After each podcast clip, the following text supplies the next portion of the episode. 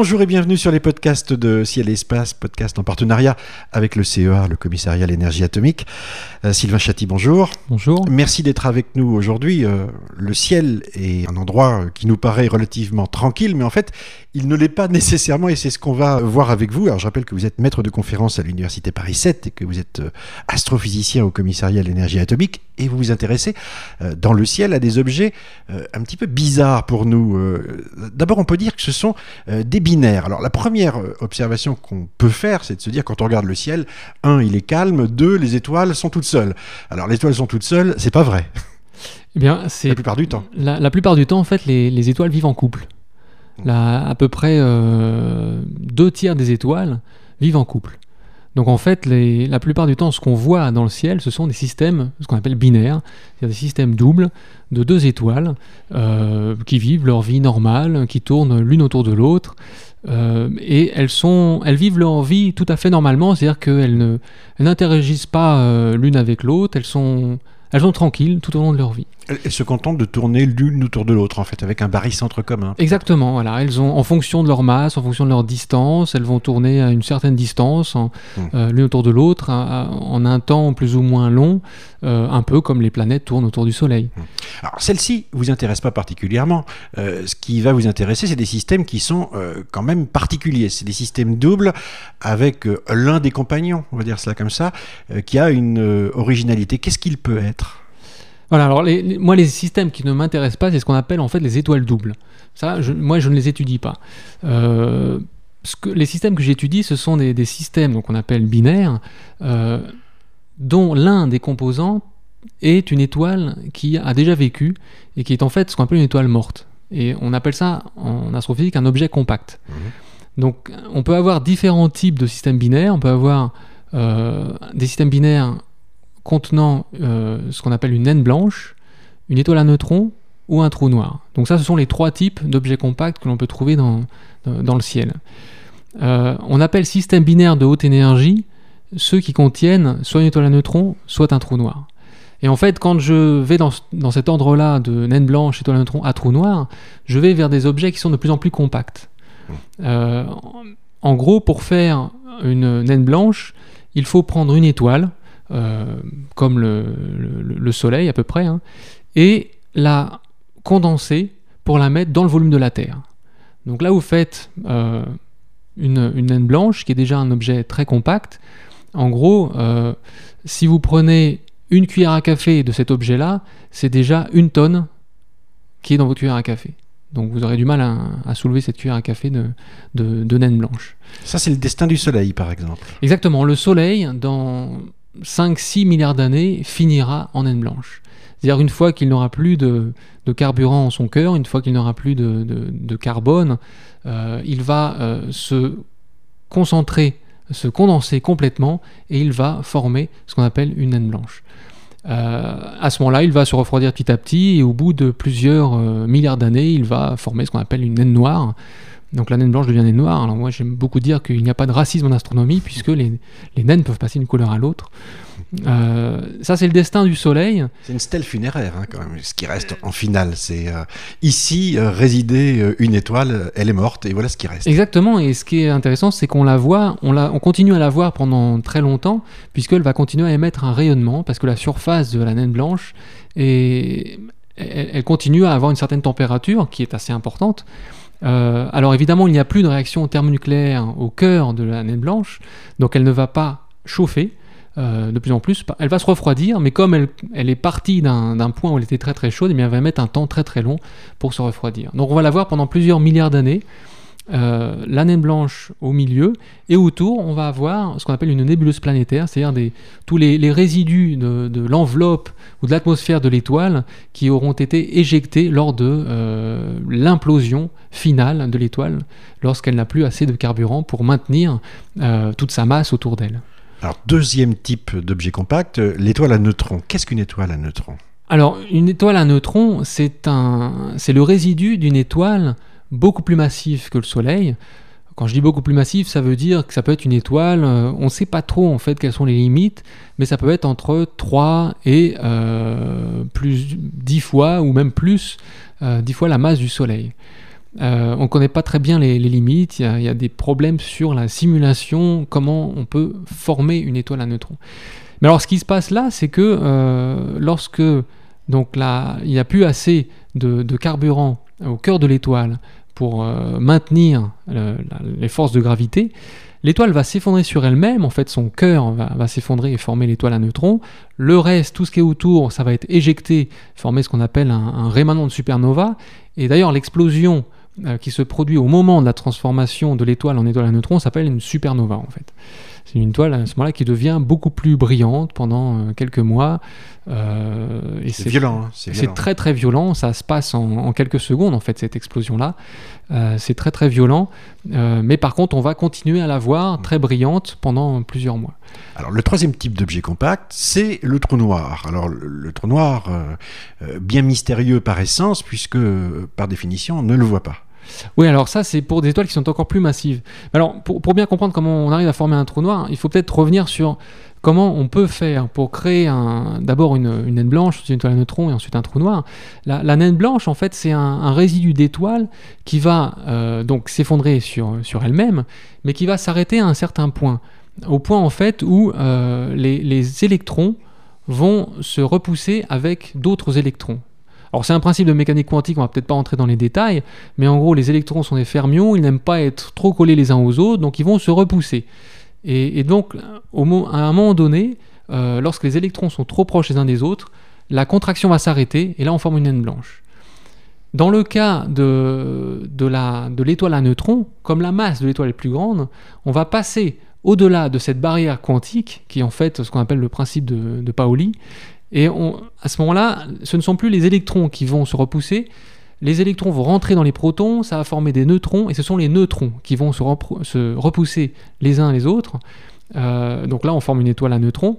Et cette étoile à neutrons-là, elle est beaucoup plus dense que la naine blanche. Il faut s'imaginer que vous mettez à peu près euh, trois fois la masse du Soleil dans un rayon, en gros, de euh, une dizaine de kilomètres. Alors évidemment, ça fait quelque chose de très très compact. Là, votre cuillère à café étoile à neutrons, elle va peser euh, à peu près un milliard de tonnes. Euh, donc ça commence à être euh, assez lourd. vous pouvez imaginer aussi que le champ gravitationnel à la surface de l'étoile à neutrons, il est énorme. Il est en gros 300 000 fois le champ que vous avez sur la Terre. Alors pour ceux qui ont fait un petit peu d'aviation et qui se sont pris déjà quelques G, euh, je pense qu'ils peuvent se rendre compte de ce que ça représente. 300 euh, 000 fois le champ gravitationnel terrestre, ça veut dire que si vous vous trouvez à la surface du à neutron, euh, votre corps en fait plusieurs fois le tour, vous êtes complètement aplati en fait. Donc ça doit être assez désagréable. Donc ça c'est l'étoile à neutrons. Si vous prenez une étoile encore plus massive que celle qui a donné euh, naissance à une étoile à neutrons, prenez une étoile qui fait 10, euh, même 15, on pense même que ça peut aller jusqu'à 40 fois la masse du Soleil, vous allez former ce qu'on appelle un trou noir. Et alors là, il n'y a plus aucun principe de Pauli qui va s'appliquer pour repousser les, particules les unes des autres. Euh, l'étoile va complètement s'effondrer sur elle-même, elle forme un trou noir, mais alors là, c'est assez difficile à décrire puisque euh, à la fois la, physique quantique et la relativité générale n'arrivent pas euh, à décrire euh, ce qui se passe à l'intérieur du trou noir. Donc on n'a pas vraiment de théorie qui permette de dire ce qui se passe à l'intérieur. On sait qu'a priori c'est sûrement une, une soupe de quark qui se trouve à l'intérieur dans un endroit presque, enfin très très petit, presque ponctuel. Euh, et le tout est entouré de ce qu'on appelle un horizon, l'horizon des événements. Et alors, tout ce qui est rentré dans le trou noir ne peut pas s'en échapper. Ce qui veut dire que même la, donc toute la matière, évidemment, même la lumière ne peut pas s'en échapper. Et donc, euh, si vous rentrez dedans, vous ne pouvez pas en sortir. Si la lumière rentre dedans, elle ne peut pas en sortir. On l'appelle noir.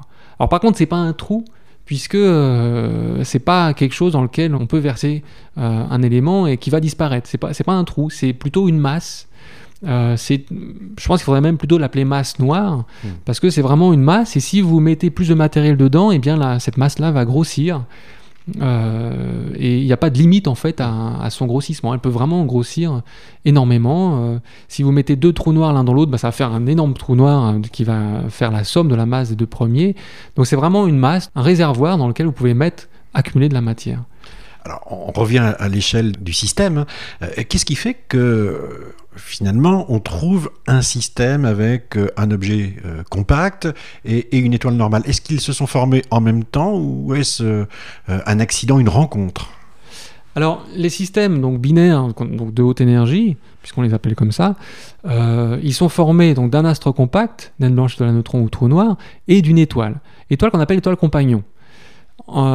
alors, il y a deux possibilités pour former ces objets-là. Soit vous avez un système binaire, euh, donc un système d'étoiles doubles en fait, qui se sont formés au même moment, euh, mais une étoile était plus massive que l'autre. Et comme les étoiles plus massives vont mourir en premier, eh bien l'étoile qui était plus massive, elle est devenue astre compact hmm. avant l'autre, et il va se passer les phénomènes euh, qu'on va décrire maintenant.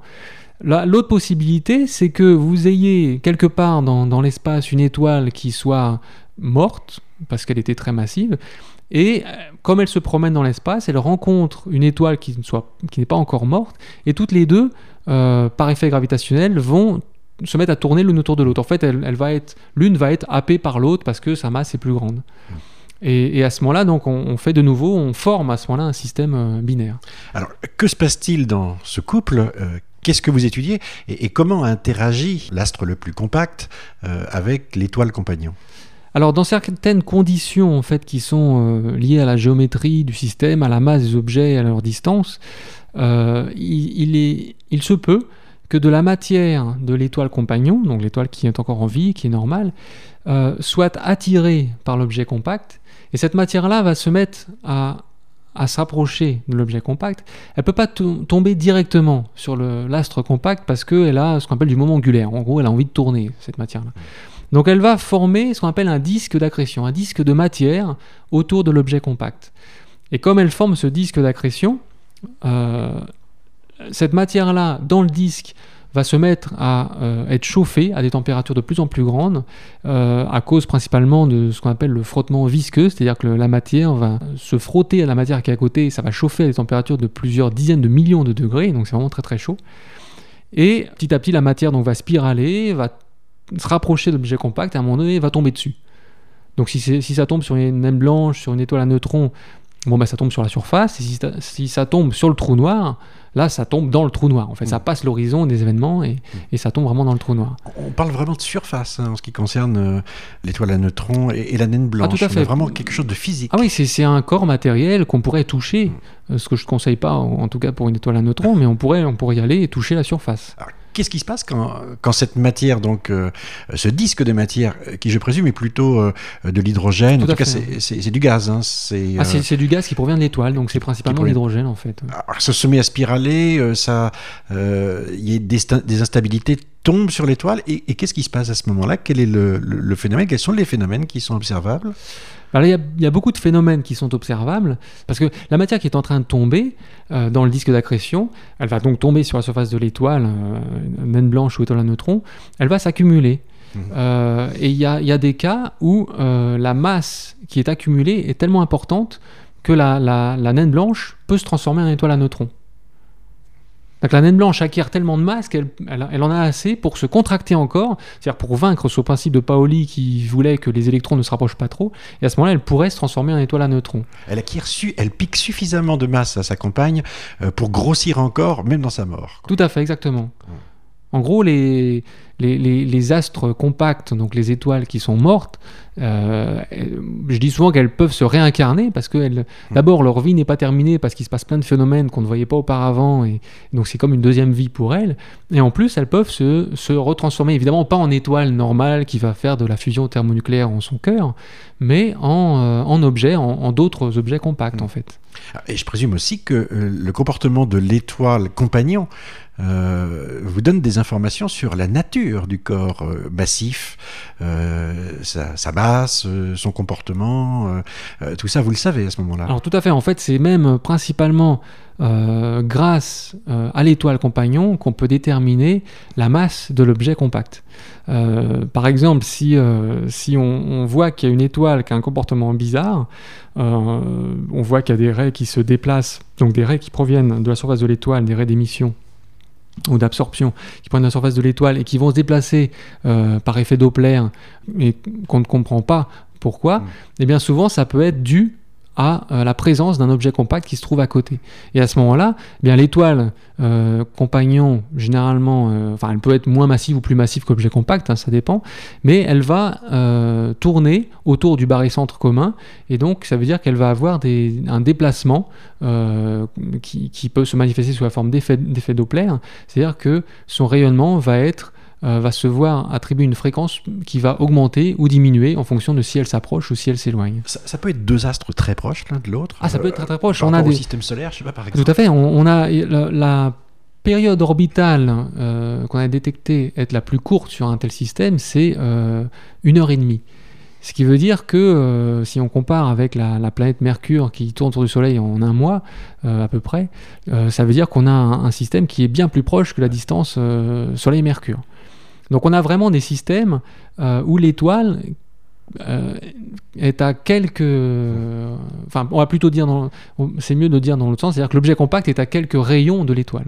Ça peut conduire l'objet compact à déchiqueter totalement l'étoile, à, la détruire, ou euh, ça reste finalement une, une façon de siphonner, euh, pardonnez-moi l'expression, mais la, la matière de l'étoile compagnon. Tout à fait, et c'est même, c'est même pire que ça, c'est-à-dire qu'il y a des phases dans la vie d'un système binaire qu'on appelle des phases d'enveloppe commune, où dans ce cas-là, la matière qui provient de l'atmosphère de l'étoile va englober l'ensemble du système. Euh, et donc l'objet compact, étoile à neutrons, trou noir, va se retrouver à l'intérieur de l'étoile. Et alors là, il peut se passer deux choses. Soit c'est tellement instable que euh, toute cette enveloppe va partir, elle va être euh, en gros détruite, elle va partir dans l'espace. Et à ce moment-là, on se retrouve avec le cœur d'une étoile qui était auparavant massive et un objet compact. Et c'est ce qu'on appelle en fait des étoiles Wolf-Rayet. Euh, C'est-à-dire qu'on voit un cœur d'une étoile, mais on, peut voir que cette étoile auparavant était très massive. C'est-à-dire qu'elle a formé des éléments qu'elle n'aurait pas dû former avec le peu de masse qu'elle a par la suite. L'autre possibilité, c'est que euh, l'objet compact qui se trouve à l'intérieur de cette enveloppe-là va s'approcher de plus en plus et très très vite de, euh, du cœur de l'étoile, principalement par effet de friction euh, dans, l'enveloppe. hein. Et à ce moment-là, l'objet compact va se nicher à l'intérieur du cœur de l'étoile. Se nicher, mais pas fusionner. Se nicher, mais pas fusionner, enfin, c'est-à-dire que l'objet compact, il, il va euh, rapidement, donc il, il spirale, et rapidement il va spiraler euh, autour du centre, mais de plus en plus près du centre. Et donc il se trouve à l'intérieur, l'objet compact, mais il ne peut pas fusionner parce que le, la, la matière de l'étoile, elle est très différente de la- de l'étoile à neutrons ou de l'objet compact, donc ils ne peuvent pas fusionner. Jusqu'à un certain point, à un moment donné, quand l'étoile euh, compagnon qui a en son cœur cet objet compact, quand cette étoile compagnon, elle va mourir, euh, à ce moment-là, forcément, elle va fusionner euh, avec ce qui se trouve à l'intérieur. Comment sait-on tout cela? Alors ça, c'est principalement euh, des, les modèles euh, d'évolution stellaire qui nous disent que ça doit se produire. Ces objets-là qu'on appelle des objets euh, Thorne-Zitkov n'ont jamais été découverts observationnellement. C'est-à-dire qu'on sait qu'il doit y en avoir, on n'en a jamais vu. Par contre, des étoiles, des systèmes binaires où il y a euh, des, objets compacts qui sont à l'intérieur de l'enveloppe, ça on en a déjà vu. Euh, on les appelle des étoiles symbiotiques en fait, donc elles vivent en symbiose. Euh, donc ça, on a des signatures d'objets compacts qui se trouvent à l'intérieur de ces, de ces enveloppes-là. Alors les signatures observationnelles, c'est principalement qu'on va voir des rayonnements très énergétiques qui sont dus à la matière qui est accrétée par l'objet compact, c'est-à-dire la matière de l'étoile compagnon qui va être attirée par l'objet compact, qui va tourner autour, qui va être chauffée à température très importante et qui va émettre ce qu'on appelle des rayonnements énergétiques qui sont donc les rayons X principalement. Donc on a des signatures comme ça de, de rayons X qui proviennent de ces objets-là, alors que ce sont des étoiles euh, qui paraissent normales et qui ne devraient pas émettre de rayons X de cette façon. Qui se dénonce. Et qui se dénoncent tout à fait par l'observation. C'est-à-dire que le- dès qu'il y a un objet compact qui se trouve à côté, elle se dénonce, il se dénonce forcément. Euh, si... D'ailleurs, c'est ce qui fait en gros la, différence fondamentale entre une étoile à neutrons et, un trou noir. Une étoile à neutrons toute seule, elle va émettre parce qu'elle a un rayonnement qui provient de sa surface matérielle, le- la naine blanche aussi d'ailleurs. Le trou noir tout seul, euh, s'il est vraiment tout seul, vous n'allez pas le voir. Il va rester dans le noir, vu que euh, s'il n'y a rien qui tombe dessus, on on, on le voit pas. Par contre, vous mettez étoile à neutrons ou trou noir à côté d'une étoile, et bien là, chacun de ces deux objets compacts va attirer la matière de l'étoile, et à ce moment-là va devenir visible.